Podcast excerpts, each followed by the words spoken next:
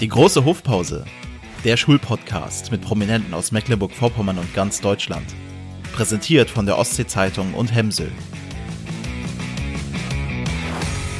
Ja, hallo, hallo, liebe Zuhörerinnen und Zuhörer. Heute startet die große Hofpause zusammen mit der Ostsee-Zeitung und Hemsel. Und mein Name ist Gerd Mengel, ich bin Lehrer und Podcaster und ich lade mir Gäste ein. Wir sind der Podcast aus MV und berichten über Bildung und Schule. Darüber möchte ich mit meinen Gästen reden. Es wird eigentlich viel zu selten über Bildung geredet. Und äh, große Hofpause, großer Gast, äh, Jens Hankanowitz. Wie groß bist du eigentlich? Äh, äh, hallo erstmal und schön, dass ich hier sein darf. Ich bin äh, zwei Meter vier groß. Also, also zumindest morgens. Ja, passt. Also zwei Meter vier ist so die äh, Größe, die wir dabei haben wollen. Ja. Nein, und wer ist Jens? Viele werden ihn kennen und die drei, die ihn noch nicht kennen, den, äh, den stelle ich den kurz vor. Jens ist Vorstand der Rostock Seawolves, obwohl du nach mir Vorstand geworden bist. Egal. Äh, und natürlich der sportliche Leiter, eines der Gesichter der Rostock Seawolves, der jetzt auch ganz eng mit dem Aufstieg der Rostock Seawolves aus der Pro A in die Basketball-Bundesliga verbunden ist. Da hat er einen sehr großen Anteil dran. Jens ist äh, gebürtiger Däne. Korrekt. Und er war selbst lange Basketballprofi, dänischer Nationalspieler, war auch Spieler der Rostock Seawolves. Ja. Da kommt so die bin ich hier, also nee, so bin ich nicht hierher gekommen nach Rostock, aber das war zumindest äh, das Spielersein war gerade am Anfang meiner Zeit in Rostock ein großes Thema, ja. Ja. Und Fun Fact zu ihm: Er ist äh, des Speiseeis wegen nach Deutschland gekommen. Und wie das, äh, was das damit zu tun hat, das werden wir jetzt hier am Podcast heute erkunden. Jens, lass uns über die Schulzeit reden. Ja. Wenn du an deine Schulzeit denkst, Nenn mal drei Dinge, die dir spontan einfallen. Äh, Deutschland, Dänemark, äh, weil ich war tatsächlich in beiden Schulsystemen äh, zu Hause und ähm, Basketball, hätte ich jetzt gesagt. Ich weiß, das klingt jetzt untypisch, aber äh, tatsächlich war in meiner Schulzeit äh, die Schule bei mir oft untergeordnet und ich habe äh, sehr früh und sehr viel Basketball gespielt. Ja, eine Sache darfst du noch. Achso, da, äh, Deutschland, Dänemark. Ach, Deu okay. Hm. Reicht das? Nein. Reicht. Äh, Reicht. Lass ich, äh, das lasse ich durchgehen. Sehr gut. Äh, du hast das Erwartungsbild äh, ausgefüllt. Ja. Wenn du jetzt an Dänemark denkst, kannst du dich da noch an deine Schulzeit erinnern? Das war ja nicht so lang. Nee, ich war dort, äh, ich bin mit äh, zehn Jahren dann nach Deutschland. Ich glaube, ich muss dort die dritte oder vierte Klasse noch gemacht haben. Ich glaube, die dritte. Äh, und dann in die Grundschule oder damals direkt in die Orientierungsstufe nach Deutschland. Ich glaube, die Grundschule mit zehn hat man sie auch abgeschlossen. Die, die, ja, äh, ja. Es, es, kommt in Deutschland, es ist unterschiedlich bei manchen nach der vierten Klasse, bei manchen, äh, Bunde, in manchen Bundesländern geht es bis zur sechsten. Aber kannst Nein, aber ja, also ich, jetzt erinnere ich mich auch. Also ich bin dann tatsächlich, äh, habe die Grundschule Schule sozusagen in äh, Dänemark gemacht, wobei das war dort ein Schulsystem, äh, in dem die erste bis zur zehnten quasi schon die gleiche Klasse geführt wurde, also anders als in Deutschland, wo nach der Grundschule äh, man die Schule im Zweifel wechselt und einen neuen Klassenverbund kommt, startet man in Dänemark in, die, in der ersten Klasse und führt diese dann auch bis zur zehnten oder dann im Zweifel bis zum Abi dann durch in einer Klasse. Ja, da entsteht natürlich Gemeinschaft. Kannst du dich, kannst du dich an deine eigene Einschulung noch erinnern? Ist das auch in Dänemark mit Zuckertüte und so? Also ich kann mich nicht erinnern und äh, nein, das ist äh, ohne Zuckertüte in diesem Fall. Ich müsste mich, ich, ich würde mich jetzt noch nicht mal an das Ritual erinnern, was jetzt in Dänemark äh, stattfindet, weil ich bin halt wie gesagt mit 1990 dann aus Dänemark auch nach Deutschland und habe seitdem, außer dass ich zwei Jahre noch in Dänemark gelebt habe, äh, sonst mit der dänischen Schule nicht mehr so viel am Hut gehabt. Schulzeit sagst du, bist ins Münsterland gekommen und ich habe schon gesagt, das Speiseeis hat dich nach Deutschland gebracht. Erzähl Ko mal die Geschichte. Ja, korrekt. Also ich bin, ähm, meine Mama hat einen, ähm, meinen heutigen Vater in Dänemark kennengelernt und der hatte dann ähm, der war Deutscher oder ist Deutscher und hat uns äh, irgendwann beruflich äh, führten die Wege dann wieder zurück ähm, nach Deutschland und äh, wir sind dann als Familie mit. Wie gesagt, du sprachst es an ins Münsterland und er hat tatsächlich für äh, Langnese Iglo gearbeitet, also für den äh, Speiseeishersteller im Unilever-Verbund. Und so sind wir dann im Münsterland äh, gelandet. Er hat in Regen gearbeitet und wir in Gescher, ein ganz kleines, ja, Kaff will ich jetzt nicht sagen, aber ein kleines äh, Dorf äh, im Münsterland, im Kreis Borken. Er war Chef der Eisfabrik. Ja, genau, das war er auch. Äh, aber äh, genau, er war Chef der Eisfabrik, hat dort die, äh, ich weiß gar nicht, eine relativ große Firma geleitet. Ähm, das war er auch äh, dann drei Jahre, bevor uns dann der Weg nach Bremen verschlagen hat. Also deswegen waren wir auch dort nur relativ kurz. Ja, wie cool muss das sein? Äh, mein Vater hat eine Eisfabrik oder leitet eine Eisfabrik. Ja, genau. Da konntest Also- du da punkten bei deinen Klassenkameradinnen? Ich konnte zumindest so punkten, dass wir äh, jährlich einen Ausflug immer gemacht haben mit der Klasse. Äh, da war immer sehr beliebt, weil wir dann durch die Produktion gestampft sind und äh, am Ende, dann war natürlich der Direktorsohn, äh, äh, da musste natürlich dann groß aufgefahren werden und da war dann immer eine riesige Eistafel in dem Konferenzraum aufgebraucht. Also so wie man sich so einen Mettigel vorstellt aus den Büros, war da halt so ein, so ein Eisigel mit äh, und die Igel waren halt äh, Magnums. Äh, Das war natürlich dann in der äh, sehr beeindruckend, ja. Ja, da hat man viele Freundinnen und Freunde. Die, ja, die hatte ich sicherlich auch, wobei man am Anfang schon äh, ein bisschen gebraucht hatte, dann äh, nach Deutschland zu kommen. Man muss auch erstmal die Sprache erlernen und so weiter, aber ja. Ja, schöne Geschichte. Also diesen Klassenausflug, da wäre ich auch gerne dabei gewesen. Ähm, gerade bei den Temperaturen. Ähm, du hast schon gesagt, dann ging es nach Bremen. Wie war da der Übergang? Also einmal aus Nordrhein-Westfalen dann äh, nach Bremen. Wie hast du das erlebt? Mm, Wir sind nach Bremen, ähm, Bre- Bremen-Nord, um genau zu sein, bin äh, in die ähm, Lerchenstraße, so hieß die Schule oder heißt sie heute noch. Äh, habe dort äh, die siebte Klasse besucht. Das war dann eine gymnasiale, ähm, also Gymnasium, äh, wobei ich, fünfte, nee, das war Orientierungsstufe, so rum. Orientierungsstufe war es noch im, im Münsterland. Also, und ich bin dann auf jeden Fall in Bremen aufs Gymnasium gegangen und ich erinnere mich noch daran, dass die gefühlt hinterher waren. Also ich war weiter in vielen Themen, sei es im Englischen, aber auch in Mathematik und in anderen Fächern, habe ich gedacht, wo, was behandelt ihr denn hier für Themen? Die hatten wir letztes Jahr schon. Also das war, hast du spürbar gemerkt, dass Bremen da einfach hinterherhängt. Ja, es ist, äh, ist auch in der Bildungsforschung, ist Bremen jetzt nicht immer ganz in der Spitze, wenn es so bei Umfragen geht, hat sich äh, da auch gehalten. Aber wir wollen jetzt nicht Bremen-Bashing Nein, äh, gar nicht. machen. Es war auch trotzdem, also es war, äh, wenn du dann nicht nur die Interessen in der Schule hast, sondern auch im Basketballbereich, musst du auch da gucken, dass du da irgendwie äh, mitkommst und äh, das war schon äh, in Summe eine, eine, eine coole Sch äh, Schulzeit mit, äh, mit, mit Freunden, zu denen ich bis heute noch Kontakt habe. Ja, du hast gesagt, neben dir waren ja noch andere Prominente in der Klasse. Wollen wir das, Ich- ja, also erstmal, erstmal fühle ich mich äh, nicht als prominent. Natürlich bin ich jetzt ein, seit vielen Jahren jetzt ein, ein Gesicht der Rostock Seawolves und wir sind jetzt auch endlich in der ersten Liga angekommen, aber so richtig prominent, ehrlich, äh, da sehe ich mich nicht. Aber ich, äh, bei mir in der Klasse war tatsächlich, du sprichst das an, äh, Jan Böhmermann, äh, der ja heute äh, deutschlandweit prominent ist.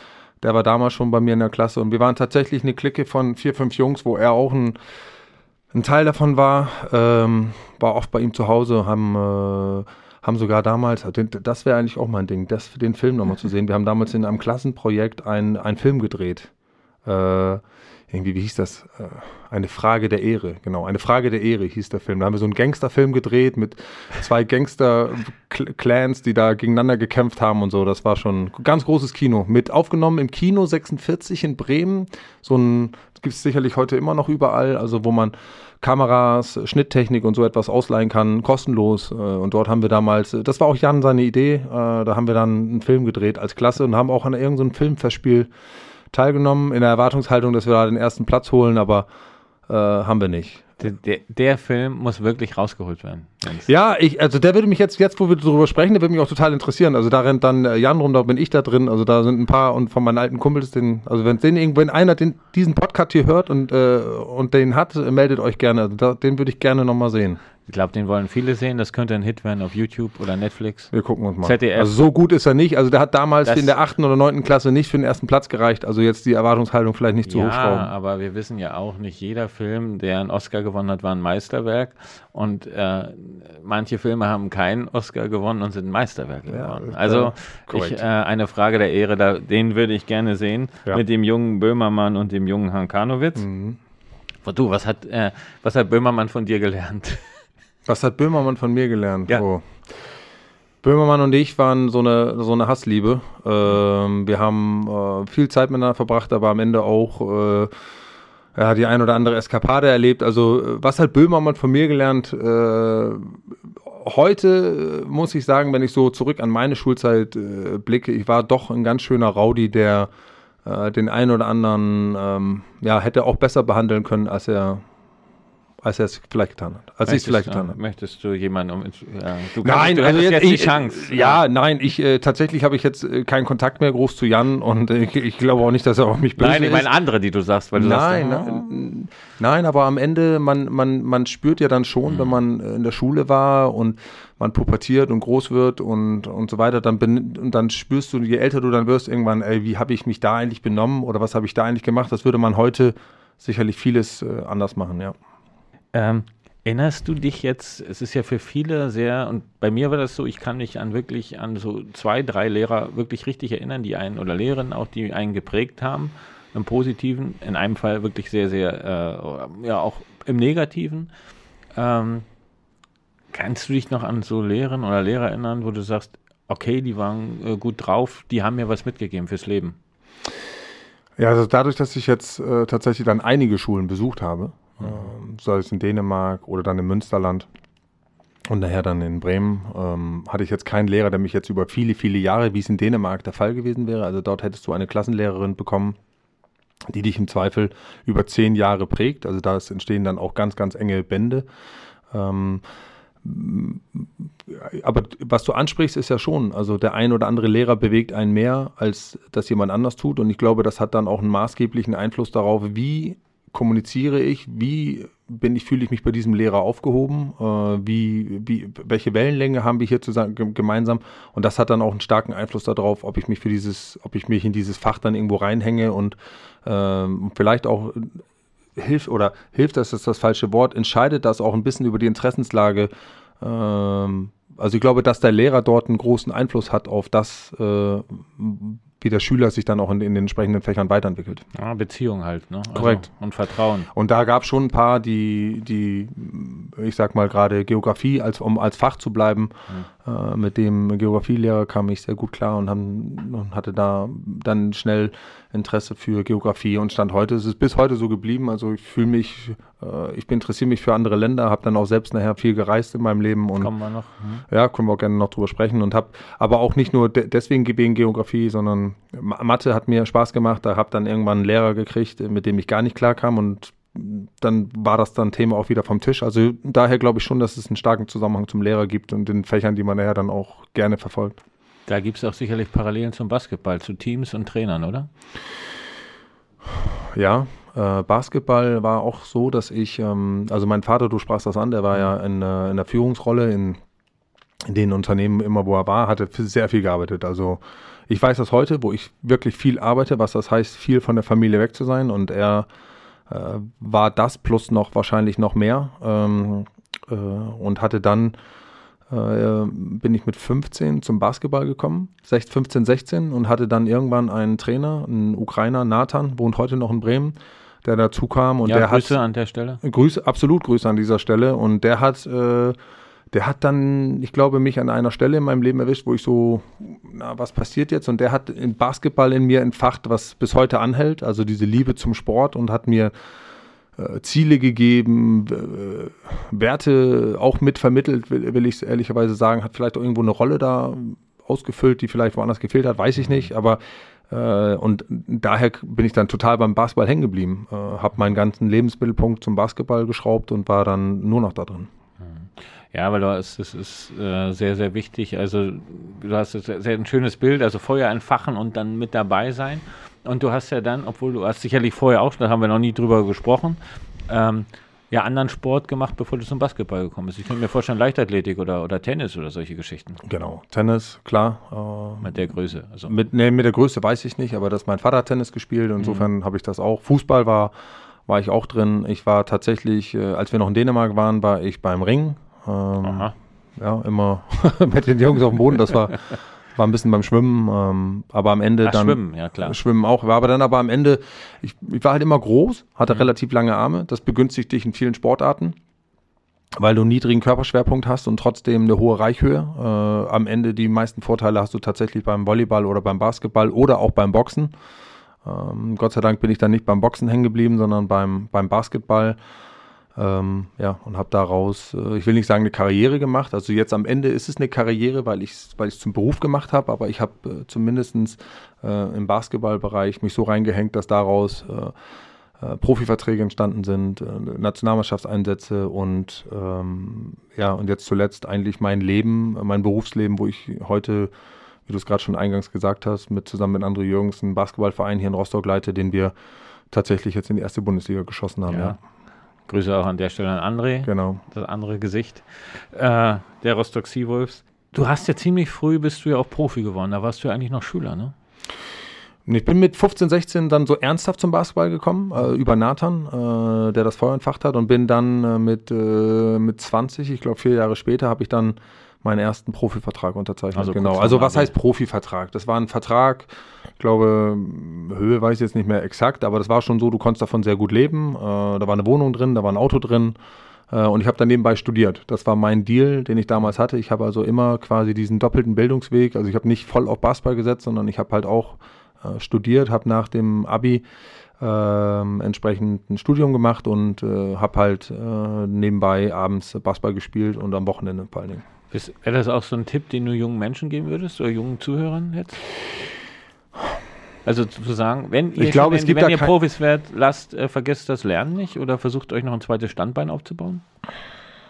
Ich glaube, da gibt es keinen 100% richtigen Weg. Ich glaube, dass ich sehe heutzutage Kinder, wo ich weiß, der hat so ein großes Basketballtalent, dass wenn er alles dort rein investiert, was er hat, dann kann er daraus, äh, kann daraus ein NBA-Spieler werden. Mhm. Ähm, das ist aber nicht risikolos, dieser Weg. Ähm, und, und du musst da irgendwo eine Abwägung treffen. Investierst du nicht alles, was du an Zeit, geistige Power und Energie hast, dann wird es nicht reichen. Ähm, und versuchst du Kompromisse einzugehen, also Kompromisse, kann es sein, dass es nicht reicht äh, tust du es aber nicht und es kommt eine schwere Verletzung oder wie auch immer, dann stehst du im Zweifel ohne eine Ausbildung da. Äh, am Ende glaube ich, dass wenn ich mehr Fokus auf Basketball gesetzt hätte als auf diese Zweigleisigkeit, mhm. dass ich glaube auch mit dem Basketball mehr hätte erreichen können. Mhm. Ähm, aber ja, das ist jetzt sehr hypothetisch. Also ich glaube, da gibt es keinen, keinen Weg, wo ich sagen würde, man muss immer alles da rein oder das. Also ich, ich hatte für mich äh, den klaren, ich, ich will neben Basketball noch was anderes haben. Ehrlicherweise hat, ist, ist das ja auch die Grundlage gewesen, warum ich jetzt heute den Job mache, den ich mache. Ich habe sowohl dieses Basketballerische als halt auch die, die grundsätzliche betriebswirtschaftliche Ausbildung äh, genossen, auch ähm, ja, Du bringst die beiden Dinge sozusagen zusammen. Ja, genau, korrekt. Jetzt hast du schon gesagt, du hast von Verletzungen gesprochen und ich möchte ein Thema ansprechen, ähm, das auch nicht einfach ist. Es kann dann auch so eine Karriere vorbei sein. Du bist selber jetzt sehr, sehr krank geworden noch während des Abiturs, wo du auch mit dem Sport angefangen hast. Möchtest du kurz darüber reden? können wir machen. Also ich bin, äh, ich hatte in der Abi-Zeit, äh, bin ich tatsächlich an Krebs erkrankt, sehr früh in meinem Leben und hatte, äh, musste eine dreifache, wie heißt das hier, drei Zyklen Chemotherapie über mich ergehen lassen und so weiter. Das war ähm, nicht einfach, aber es war jetzt auch nicht etwas, was, äh, weil am Ende, ich hatte immer, für mich war immer klar, er wird schon irgendwie vorbeigehen und der Arzt, mit dem ich damals, der mich behandelt hat und das auch am Ende mich wieder gesund gemacht hat, der hat mir auch klar gesagt, mach dir keine Sorgen, wir kriegen das hin. Ja, zwar links und rechts neben mir äh, auf den Stuben siehst du dann hier und doch den einen, der, der es nicht gepackt hat. Äh, aber ich war jung, frisch, dynamisch. Das war mitten in dieser Abi-Zeit. Also dadurch hat sicherlich die Abi-Note am Ende auch ein bisschen äh, gelitten, aber das war auch nicht das, also für mich war diese Note auch nie das Entscheidende. Also ich, ich habe in den Fächern, ich habe nie mitgeschrieben im Unterricht. Wenn ich in der Schule bin, dann höre ich zu mhm. und, und arbeite gedanklich mit und die Grundintelligenz war dann immer da, dass das gereicht hat für mich, äh, mhm. quasi durch die ganzen Prüfungen und so weiter auch entsprechend durchzukommen, weil ich war nicht der, der nach der Schule zu Hause die Bücher aufgeschlagen hat und nochmal gelernt hat und nochmal dies gemacht hat. Ich war dann interessenshalber woanders. Ich war dann da vor allen Dingen beim Basketball. Wusste aber, dass ich durch dieses System durch muss, durch die Schulsystem irgendwo durch muss und habe gefühlt das Nötigste dafür getan, hätte sicherlich deutlich bessere Noten, aber ja, dann, ich weiß nicht, wo die mich dann hingebracht hätten. Dann hätte ich Medizin studiert oder nur weil ich die Note habe. Also am Ende hab, ist man mhm. halt irgendwie immer seinem Interesse gefolgt. Und das war bei mir äh, nach dem Abi schon eher diese technische Richtung. Ich fand immer Physik cool, ich fand äh, Mathematik gut in diese Richtung und bin dann äh, in die, also bin dann in diese, ich habe dann Maschinenbau, Maschinenbau studiert an der Uni Da hatten die, äh, die Mädels links und rechts neben mir, die hatten Hornbrillen, die waren äh, also gefühlt dicker als die, die Bücher, die ich in meiner Tasche hatte. Da war auch kein, äh, da war auch kein Zusammenhang so, also da war auch kein richtiger Zusammenhalt untereinander. Mhm. Und das mhm. war für mich immer das Wichtigste. Das kannte ich aus diesem Teambasketball alle zusammen. Mhm. Und ähm, habe das da auch nach ehrlicherweise nach einem Jahr äh, äh, äh, nach einem Jahr habe ich es quasi auch sein lassen. Ich bin dann, ich habe ähm, damals Marek Stoltmann, der hat auch Basketball gespielt in Lesum. Den hatte ich und der kennt oder den kannte ich schon, aber ich, wir hatten uns irgendwo getroffen auf irgendeiner Party und er sagte mir, ey, ich bin bei den Wirtschaftsingenieuren an der Hochschule, voll cool.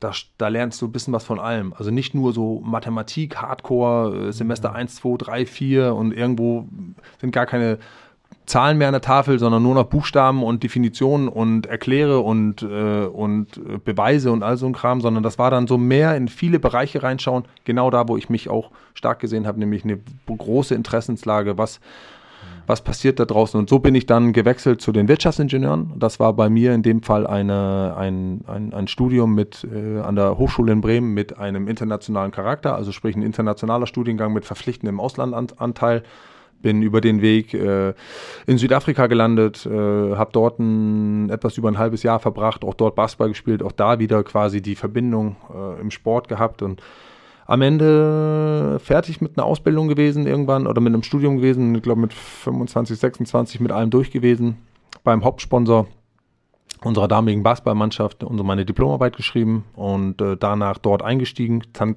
dann tatsächlich Controlling gemacht, also Zahlenwerk. Ähm, relativ schnell gefühlt dort Karriere gemacht. Über ein, zwei Jahre war ich dann auch äh, irgendwann Abteilungsleiter mit in einem relativ großen Unternehmen. Habe dann, ähm, hab dann gekündigt äh, damals mit 29. Nee, doch, mit 29 habe ich gekündigt, einfach weil ich den Weg dort nicht weiter sah für mich persönlich hatte, ich wollte auch irgendwas anderes erleben. Äh, ich bin, Hast du da schon in Dänemark gespielt? Nee, hatte ich nicht. Ich hatte aber über die, ich hatte tatsächlich über die Nationalmannschaft Kontakte nach Dänemark und habe für mich dann gesagt, ich gehe jetzt nach Dänemark. Ich bin auch nach Dänemark gegangen, habe dort ähm, Basketball gespielt, wollte eigentlich dort auch auf höchstem Niveau dann. Auf höchstem Niveau. Vor allen Dingen, ich hatte die, das Bedürfnis, zurück in mein Heimatland zu gehen, dort zu leben, zu wohnen zu atmen, die Menschen, also die dänische Sprache auch wieder nochmal näher. Ich habe zwar immer die dänische Sprache nicht nur beherrscht, sondern auch spreche sie bis heute mit meinem Bruder, mit vor allen Dingen mehr noch mit meiner Mama, ähm, aber wollte dort leben ähm, und habe das auch gemacht. Hatte eigentlich das Ziel, dort neben dem Basketball wieder zu arbeiten und äh, nach wie vor viel Geld zu verdienen. Am Ende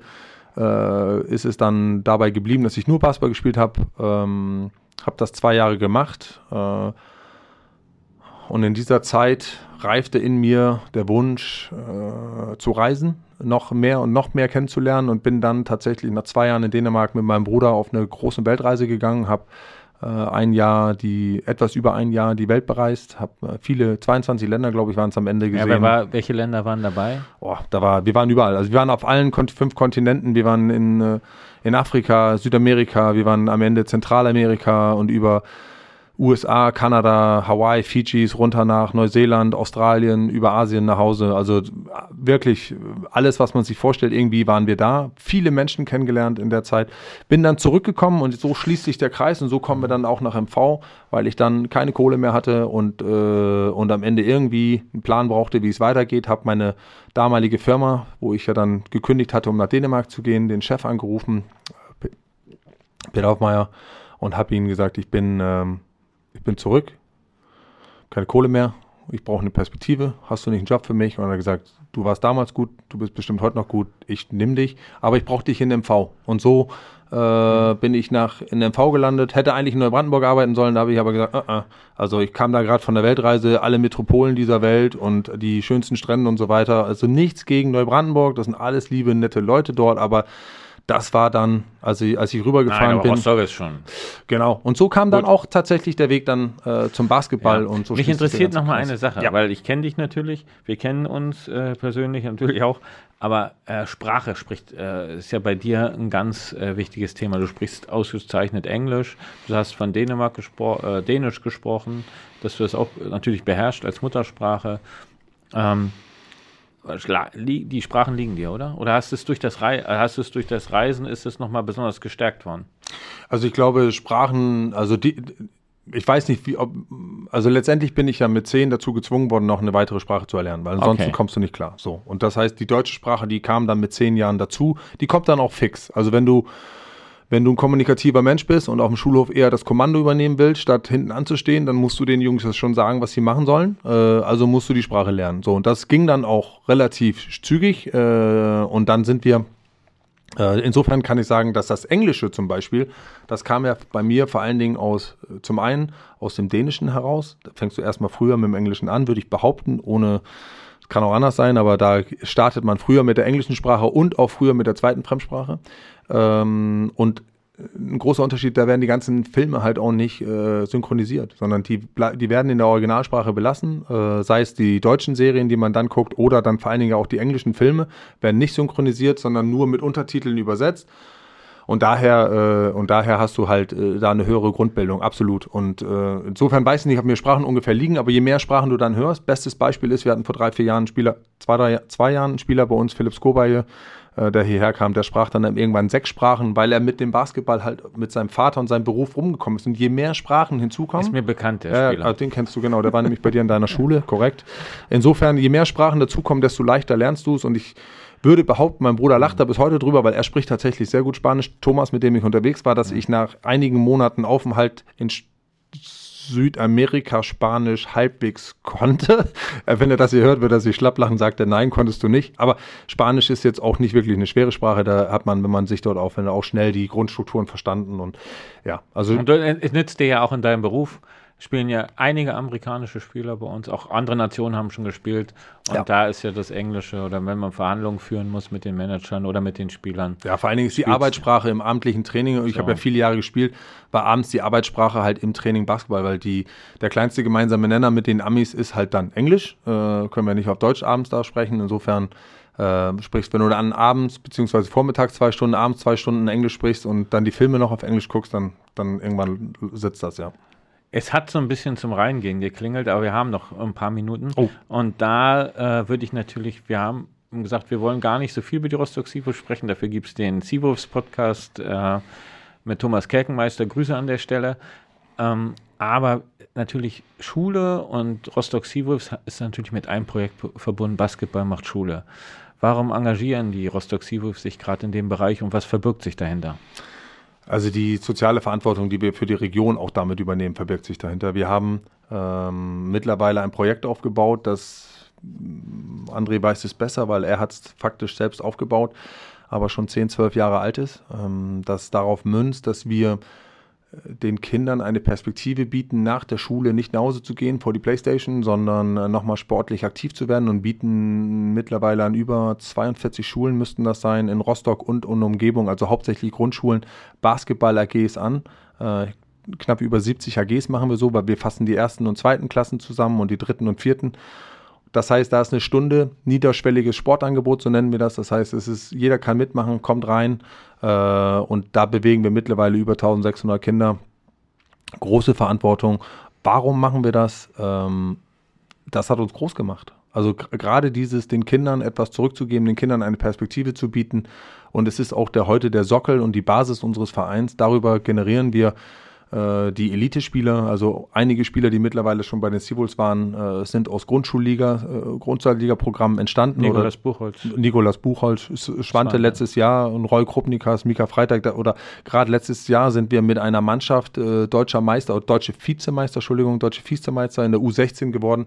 Alle die Kinder, die da drin waren, sind aus unseren AGs entstanden. Also das sind äh, das hat auch dann eine sportliche Relevanz. Ähm, und am Ende schließt sich der Kreis, weil diese Kinder äh, kommen dann mit ihren Eltern am Wochenende in die Halle und wollen die Seawolves sehen, bringen Mama und Papa mit. Einen besseren Verkäufer zu Hause gibt es gar nicht als das Kind, was unbedingt den Profi sehen will, äh, weil er nervt noch mehr als irgendeine App oder irgendwas anderes nerven kann, dass es da auch da entsprechend hingeht und ähm, oder er oder sie, auch viele Mädels dabei. Das ist ein Familienerlebnis. Absolut, Spiel. genau. Und in, insofern ist das die Basis des Vereins und äh, deswegen machen wir das. Wir haben das nicht abgesprochen. Am 11.09. ist sozusagen das erste Spiel gegen die Hamburg Towers. Kein Testspiel. Genau. Testspiel. Aber äh, wenn ich dich jetzt fragen würde, haben wir zehn Karten, die wir verlosen können? Das können wir gerne machen. Zehn Karten für, ich weiß nicht, wie du das hier machen willst, aber die ersten zehn, die schreiben oder können wir gerne genau, machen. das machen also wir dann noch. machen wir wir die fünf, Shownotes. fünf mal zwei, weil es macht Fünf immer im, im, im, im, im Team macht es immer mehr Spaß. Genau, fünf mal zwei Karten am Ende. Wir haben das noch nicht, da gibt es eine, eine Adresse, wo man hinschreiben kann. Die stehen in den Shownotes, das hat man jetzt- das war jetzt spontan, Ja, aber äh, für die Zuhörerinnen und Zuhörer. Jens, Aber du bist ja auch in deiner Funktion als Aufsichtsrat quasi mein Chef, insofern äh, musst du mich ja halb nur halb fragen. Okay, äh, ja. Äh, du hast ja selber, selbst bist ja Vater, hast du schon gesagt. Deine Tochter ist jetzt drei Jahre alt, Lotte, und äh, die wird irgendwann zur Schule kommen. Wenn du jetzt an die Schule äh, denkst, in Zukunft auf die Lotte gehen soll, was wünschst du dir da, Jens? Und damit wollen wir auch schon fast schließen. Dass sie Spaß dran hat. Also dass sie, äh, dass sie Lehrer findet, die sie motivieren ähm, zu lernen und dass sie Spaß daran hat, die Welt zu entdecken. Ähm, mir geht es weniger darum, ob sie jetzt am Ende gut in Deutsch oder in Mathe oder irgendwas ist, aber dass sie, dass sie die Welt, dass sie auch Welt, die Welt entdecken möchte in all den Facetten, die sie hat und ob es am Ende Physik oder irgendwas ist, das, das kann ich dir nicht sagen. Ich hoffe nur, dass sie mit dem Lächeln aus der Schule nach Hause kommt und dort gerne hingeht. Also nichts ist schlimmer, als wenn Kinder nicht gerne zur Schule gehen, weil sie gehänselt oder irgendetwas werden oder, sondern dass es einfach dort eine tolle Zeit hat und dass der Schule ein Ort ist, wo sie gerne hingeht. Das ist ein sehr schöner, äh, fast schon ein schöner Abschluss. Und trotz, würdest du auch unseren Zuhörerinnen und Zuhörern noch gerne einen Spruch vielleicht mitgeben, wo- wo du sagst, das hat mir viel gegeben. Ich vermute schon was, äh, was du noch so mitgeben wirst. Du hast jetzt schon Was gesagt, mir viel gegeben hat. Mhm. Also ich glaube, dass es wichtig ist, dass man, also ich, also ich Ich habe was ein bisschen was rausgehört, das Reisen ja, dich ja. ja, Reisen, hat, Reisen hat mich sicherlich am Ende irgendwo geprägt, aber ich glaube, dass, weil wir auch über die Schule, ich habe mir, seitdem wir Mhm. über diese Sendung gesprochen haben, viel auch drüber nachgedacht, was ist, was ist denn für mich eigentlich die, die Schule der, der Zukunft? Mhm. Und ich, ähm, und ich, ich habe auch keine Lösung. Ich, ich habe damals nicht, habe mich Deutsch nicht interessiert und weiß auch heute über Grammatik oder doch Grammatik kriege ich noch ein bisschen was hin, aber äh, gerade Literatur und so weiter, da war ich nie stark drin, weil es mich nicht interessiert hat. Und das heißt, heute würde ich bei Günther Jauch bei einer 500-Euro-Frage Literatur scheide ich schon aus und meine Freundin, die schlägt den Kopf zusammen und sagt, das kann doch nicht sein, dass du das nicht weißt. Äh, aber da waren meine Interessenslagen anders. Und ich glaube, irgendwo hat die Schule die Aufgabe, eine gewisse Form von Allgemeinbildung äh, zu vermitteln. Aber ich glaube, man muss aufpassen, dass dieses klassische Modell, du musst das, das und das und das wissen, ist das wirklich so wichtig? Also ich meine, ich glaube, dass dieses individualisierte, was interessiert diese einen Person, ich war sehr auf Wettbewerb, ich wollte immer besser sein als die anderen und so weiter, mich triggert an einfach andere Sachen als eine etwas stillere Person, die gerne in dieser kulturellen Richtung unterwegs ist. Und ich glaube, da ein Programm zu schmieden, wo alle durch müssen, ist, ich weiß nicht, ob das der Ansatz ist. Ich glaube, da viel individualisierter anzubieten und zu, zu, zu, zu wissen, wen habe ich vor mir und das gar nicht viel mehr zur Pflicht machen, sondern so motivierende Angebote zu machen, dass das, ich sag mal, wie so ein, ich will nicht sagen wie ein Gefängnis, weil das wäre ein falscher Begriff, aber wenn eine Schule irgendwo ist, ich bin dort, äh, ich bin hier sechs Stunden dort und ich habe hier total spannende Angebote und ich kann mich hier engagieren oder da engagieren, aber ich bin da und ich engagiere, mich mit einem in, in verschiedenen Bereichen. Ich glaube, das, da- dann haben wir viel geschafft und die Kinder kommen nach Hause und sagen, ey, ich habe weißt du, Mama, das, das und das. Wie oft kommen denn die Kinder nach Hause und reden gar nicht mehr von der Schule? Oh, lass mich in Ruhe. Aber wenn diese Begeisterung da ist und ich will das anderen mitteilen und ich will kreativ sein, ich will, ist ja auch nicht jeder, aber ich glaube, dann haben wir, dann haben wir viel geschafft. Ja, dem gibt es nicht mehr hinzuzufügen. Jens, ganz vielen herzlichen Dank, dass du heute unser erster Gast warst. Vielen Dank, dass ich hier sein durfte. Ähm, wir packen noch vielleicht doch ein paar Infos noch zur neuen Saison mit rein in die Shownotes. Gerne. Können sich alle informieren. Beteiligt euch bei, äh, beim Preisausschreiben.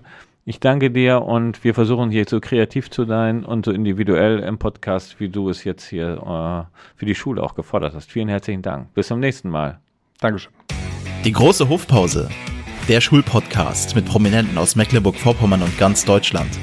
Präsentiert von der Ostsee-Zeitung und Hemsel.